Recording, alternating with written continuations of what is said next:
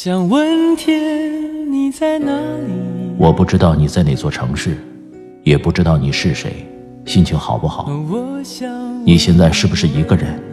有没有感到孤单？我知道，最使人疲惫的，往往不是道路的遥远，而是你心中的郁闷。希望这个声音可以温暖你耳边的每个夜晚。我是拿铁，二零一九，让我们听到更多精彩。微信找我，拿铁磨牙时刻。城市的夜晚，听见花开。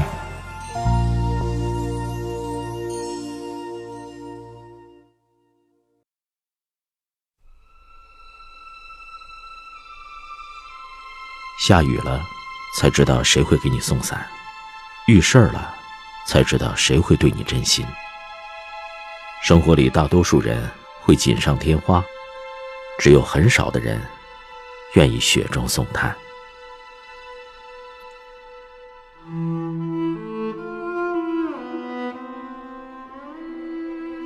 一九二四年十一月十三日，民国最寻常的一天，北京下起大雪。厚厚的白雪，如同巨大的棉被。一个身穿大衣、裹着羊毛围巾的人，快步走到前门外杨梅竹斜街。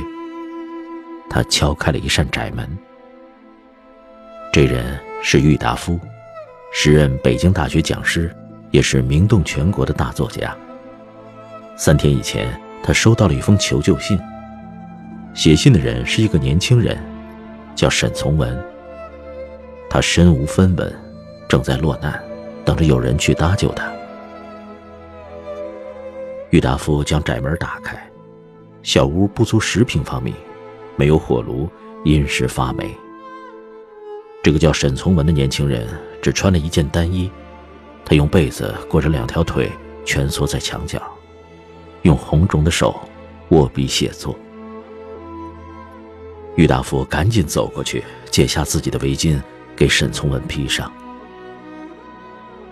一年前，沈从文只身带了几本书和七元六角钱，从湘西老家来到北京，希望靠笔杆子闯出一片天下。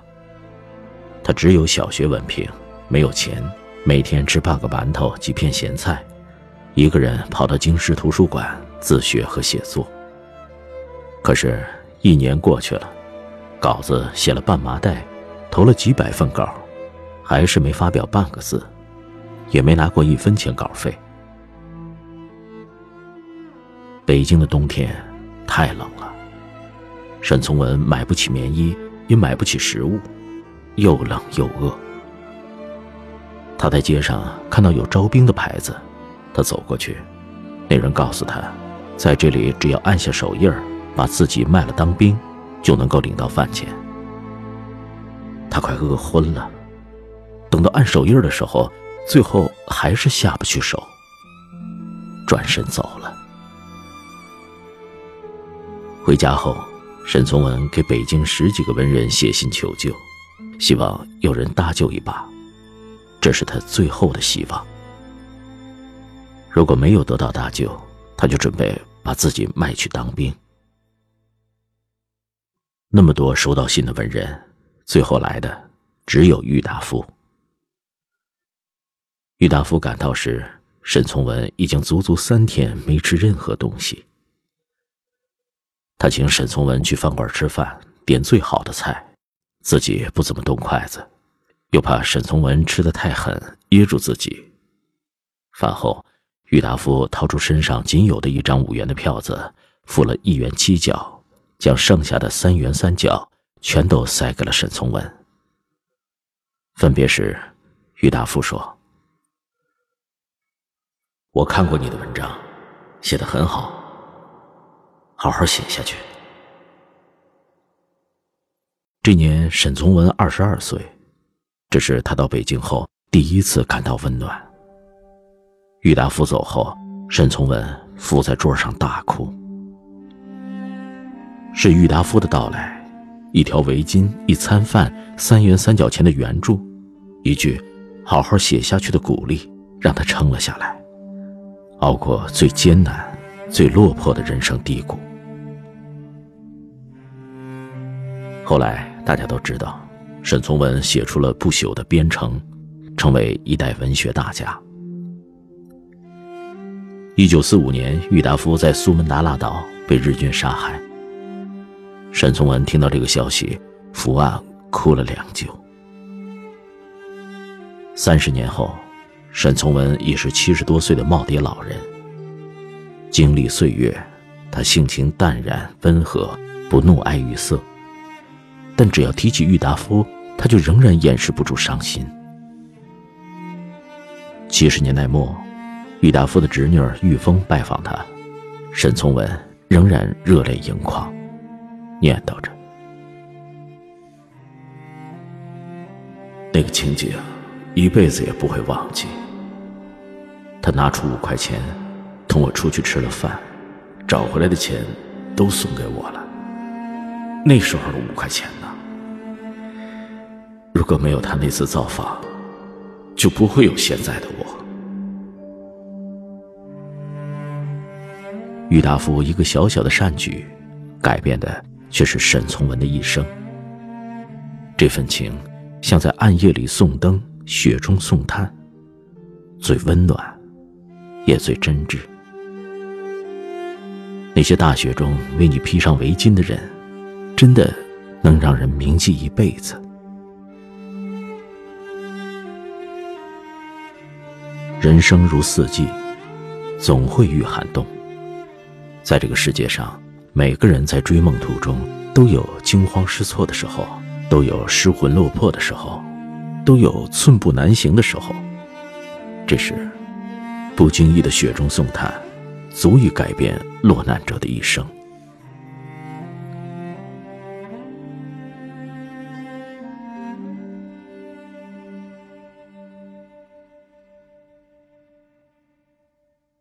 二零一一年，贵州凯里，一家小广告公司的老板正在骂一个年轻人。这个年轻人叫毕壮，他热爱电影，有抱负，有才华。大学时，他开始拍短片，只要出手就会拿奖。只是这些作品从来没有得到商业市场的认可。大学毕业后，他写了个剧本。很想拍出来，但他没名气，没人认识他，他拉不到投资，只能去上班。他只有大专学历，找不到好工作，只能到小广告公司上班。而他拍的东西，老板很不认可，经常骂他，骂完还炒了他鱿鱼。失业后，年轻人回到凯里老家。凯里是贵州很小的一个城市，一个偏远的西部小城，一个距离理想越来越远的城市。为了生活，年轻人在城乡结合部开了一家婚庆摄影公司。可他不懂经营，开了一年，公司就倒闭了。创业惨败，梦想又走投无路，他绝望了，甚至想过放弃电影。身边的同学给他推荐了一个工作，当爆破员。他试着说服自己，安心找个工作，当个俗人吧。二零一四年，毕壮准备结婚成家，要开始扛起一个男人的责任。谈理想，谈未来，像是对自己的侮辱，饭都吃不饱。光有理想有什么用？这年他二十六岁，考了爆破证，准备做个爆破员。他甚至放弃了电影，放弃了梦想，选择一眼望到头，泯然于众，自我放逐的人生。这时，一个叫丁建国的人突然得知毕壮要去当爆破员，着急了，立即从太原飞到贵阳，然后坐车到凯里。辗转走了两千多公里，找到毕壮的母亲，跟他说：“不要让孩子放弃理想，他总会做出自己的事业，成为中国最好的导演。让他拍电影吧，我愿意自掏腰包。”他是毕壮大学时的老师。丁建国给毕壮资助了十来万元，丁建国一生清贫，十万元是他一生全部积蓄。他把积蓄全部押给了自己的学生，只买这个年轻人对梦想的不放弃。有了这笔资金，毕壮看到了希望。他虽然没有任何资源，但他有足够的才华；他虽然没有优良的设备，但他有足够的耐心；他虽然请不起好演员，但他有信心培养亲戚朋友做他的演员。他请的演员都是素人，有自己的姑父、弟弟、外公、奶奶住院时同病房的病友，还有猪饲料推销员。就是这样的演员阵容，毕壮花了一年时间。拍出了自己的首部长片《路边野餐》。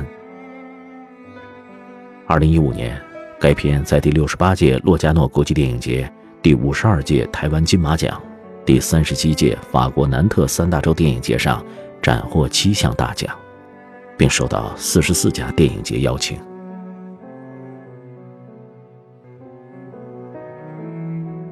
从此之后。毕壮成为这几年电影市场最有人气的青年导演，很快得到五千万电影投资，拍摄《地球最后的夜晚》。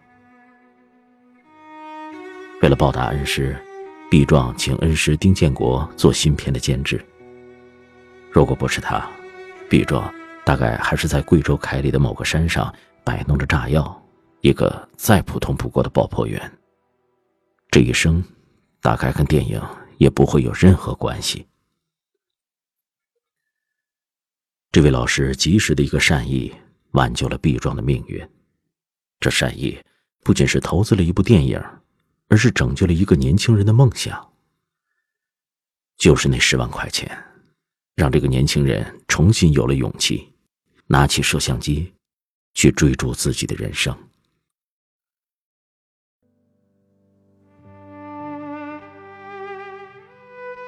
像毕壮这样的年轻人很多，有时候他们不是没有理想，只是缺少一个上场的机会，缺少一次雪中送炭的温暖。经常听到许多人说，现在年轻人堕落，追逐名利，但又有几个人真正聆听过和支持过年轻人的梦想呢？老有人说，现在年轻人没有孤注一掷的勇敢，没有追逐梦想的决绝。可是许多人却没有看到，好多年轻人从来没有属于自己上场的机会。年轻人就像植物，应该被灌溉。身为前辈，当年轻人的梦想快要干死的时候，像丁建国那样伸手去浇一瓢救命的水，可能就会彻底改变他们的命运。锦上添花的事情从来很多，但雪中送炭的人实在太少。我们真应该感谢那些雪中送炭的人。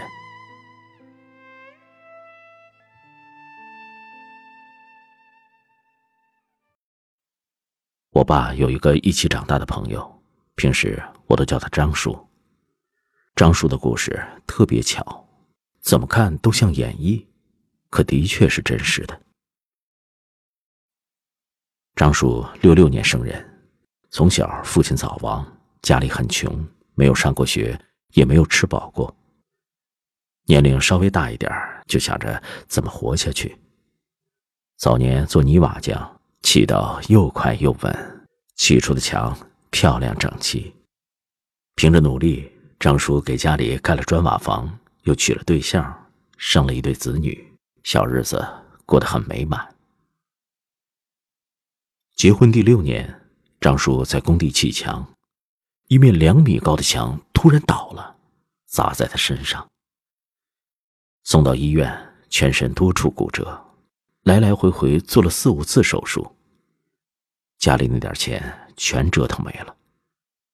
术后恢复了半年，身体有所好转，但是干不了重活了，就到我爸他们单位当保安。老婆在当地一家制衣厂当裁缝，一个月工资只有几百块。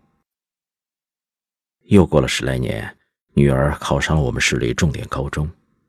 成绩出来那天，张叔的老婆捂着自己的左手回来了，手被机器钉坏了，食指坏了，只能切除。回去后，裁缝厂就不要了。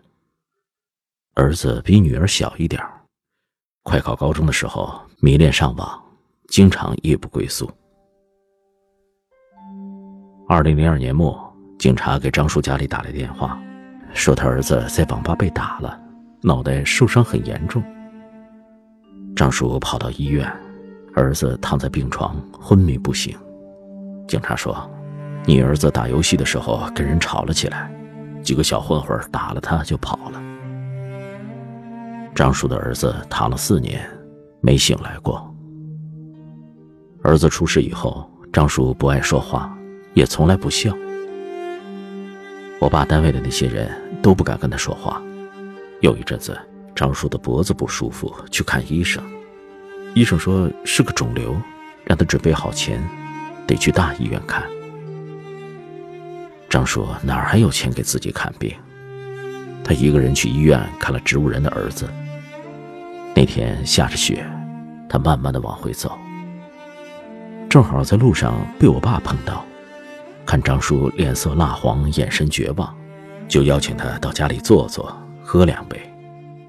张叔推辞着，我爸就硬把他拽到家里。平日里我爸和张叔话都少，加上张叔家的事儿，实在是帮不过来，话就更少了。我爸炒了几个菜，热了酒，拉着张叔喝酒，就反复的说一句：“日子。”还得慢慢过，啥事儿都能过去。后来，两个人喝醉了，坐在我家沙发上，就睡着了。那个冬天，张叔的儿子醒了，女儿后来大学毕业，也可以帮衬家里。张叔慢慢也看好了脖子上的肿瘤，他在我爸单位门口给老婆张了个杂货铺，一家人的生活。渐渐起死回生了。事隔多年，张叔有一次到我家喝酒，告诉我爸：“其实那天晚上，我不想活了，农药都装在兜里。要不是你喊我喝酒，打消了我那个死的念头，这个家可能就彻底的完了。”我爸也很惊讶，自己就是喊他到家喝顿热酒，没想到却救了一个家庭。张叔经常来我家下棋，到了中午，外孙孙子都喊他回家吃饭，一个说奶奶，一个说姥姥做了很多好吃的，一家人的日子看着琐碎，但却是温情而幸福。我有时候会想。人与人之间的雪中送炭，不是给多少钱帮多大忙，有时候就是在人心寒的时候、绝望的时候，说句温暖的话而已。前几年看到这样一个故事：温州的一个中年男人因为失业非常窘迫，接上学的儿子回家，路上儿子看到一双喜欢的鞋子，中年男人摸遍全身。也买不起这双鞋。本来就对生活绝望，那天就突然崩溃，跳楼了。我总是想，如果这时候有人拉住他，说一句暖心的话，他也许就不会死。人生有时候的雪中送炭，真的仅仅就是一句及时的安慰，一个及时的拥抱。就足以挽救一个脆弱的人，维持一颗满是裂痕的心。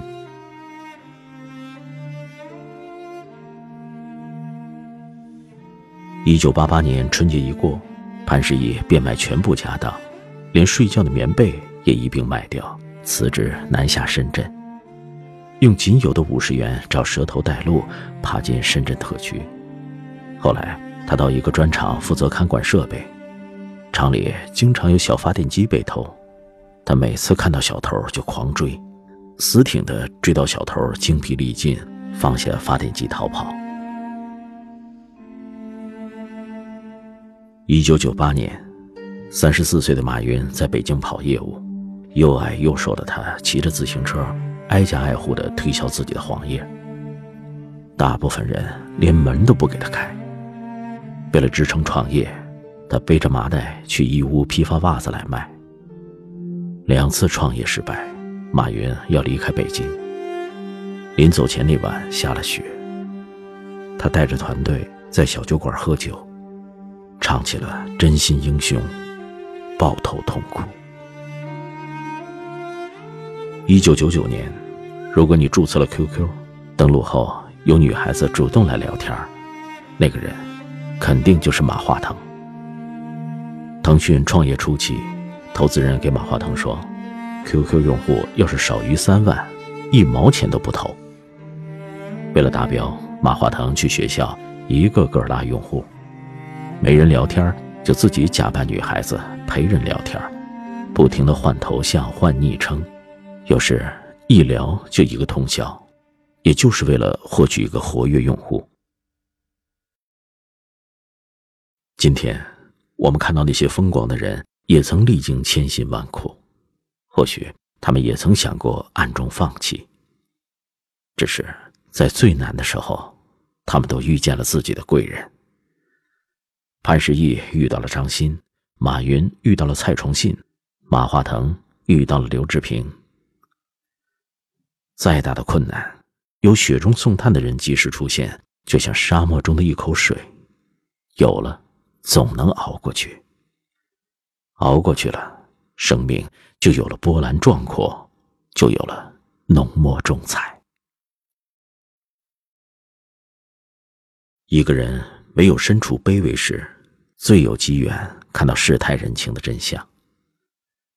人情似纸，兴旺发达时门庭若市。穷困潦倒时，空无一人。锦上添花谁不会？雪中送炭有何人？